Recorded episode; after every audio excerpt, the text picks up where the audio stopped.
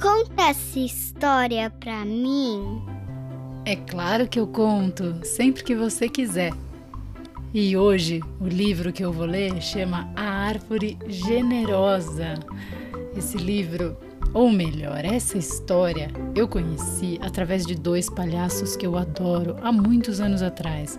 O palhaço Adão e o palhaço Comendador fizeram uma apresentação com essa história em um sarau foi inesquecível. Desde então eu comprei esse livro, ele é bem antigo e agora eu vou ler aqui para você, para você que está me escutando também. Vamos à história? Era uma vez uma árvore que amava um menino. E todos os dias o menino vinha, juntava suas folhas e com elas fazia coroas de rei com elas brincava de rei da floresta. Subia em seu grosso tronco, balançava-se em seus galhos, comia suas maçãs e eles brincavam de esconder. Quando ficava cansado, o menino repousava à sua sombra fresquinha. O menino amava a árvore profundamente e a árvore era feliz. Mas o tempo passou. O menino cresceu, e a árvore muitas vezes ficava sozinha. Um dia o menino veio e a árvore disse: Menino, venha subir no meu tronco, balançar-se nos meus galhos, comer as minhas maçãs, repousar à minha sombra e ser feliz. Eu estou grande demais para brincar, o menino respondeu. Eu quero comprar muitas coisas, quero me divertir e preciso de dinheiro. Você tem algum dinheiro que possa me oferecer? Sinto muito, disse a árvore, mas eu não tenho dinheiro. Tenho apenas minhas folhas e tenho minhas maçãs. Mas leve as maçãs, menino. Vá vendê-las na cidade. Então você terá dinheiro e será feliz. E assim o menino subiu pelo tronco, colheu as maçãs e levou-as embora. E a árvore ficou feliz. Mas o menino sumiu por muito tempo e a árvore ficou tristonha outra vez.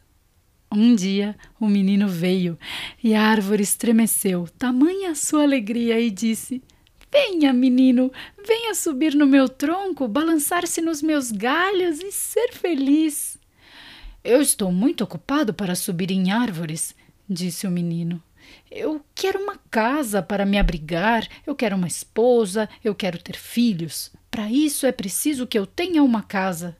Você tem uma casa para me oferecer? Eu não tenho casa, a árvore disse. A casa em que moro é a floresta.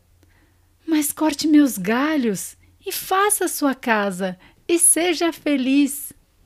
O menino cortou os galhos depressa e levou-os embora para fazer uma casa. E a árvore ficou feliz.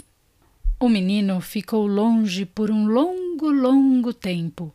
E no dia que voltou, a árvore ficou alegre, de uma alegria tamanha que mal podia falar.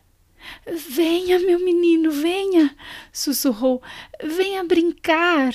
Eu estou velho para brincar, disse o menino. E eu estou também muito triste. Eu quero um barco ligeiro que me leve para bem longe. Você tem algum barquinho que possa me oferecer? Corte meu tronco e faça seu barco, a árvore disse. Viaje para longe e seja feliz. O menino cortou o tronco, fez um barco e viajou. E a árvore ficou feliz. Mas não muito. Muito tempo depois, o menino voltou.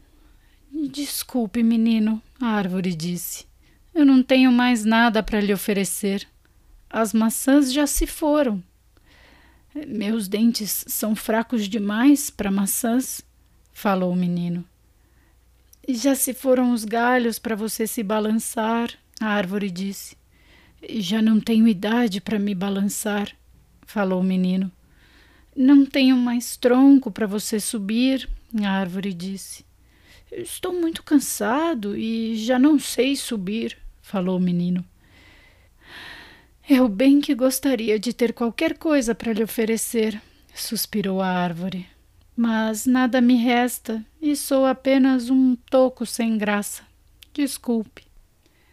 Já não quero muita coisa, disse o menino. Só um lugar sossegado onde possa me sentar, pois estou muito cansado. Pois bem, respondeu a árvore, eu sou apenas um toco, mas um toco é muito útil para sentar e descansar. Venha, menino, depressa. Sente-se em mim e descanse.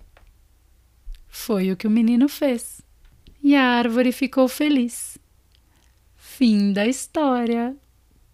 Entrou por uma porta e saiu pela outra. Quem quiser que conte outra. Você gostou dessa história? Eu acho ela tão linda. A gente pode entender ela como o nosso coração quiser. Eu acho que tem um final feliz. E esse livro é do Shel Silverstein, é uma história bem antiga. Quem traduziu foi o Fernando Sabino. E essa edição que eu li é da Companhia das Letrinhas. Se você gostou, compartilhe com seus amigos. Divida histórias por aí. E siga a gente lá no Instagram do Conta essa história para mim. Um grande beijo, até a próxima história. Tchau!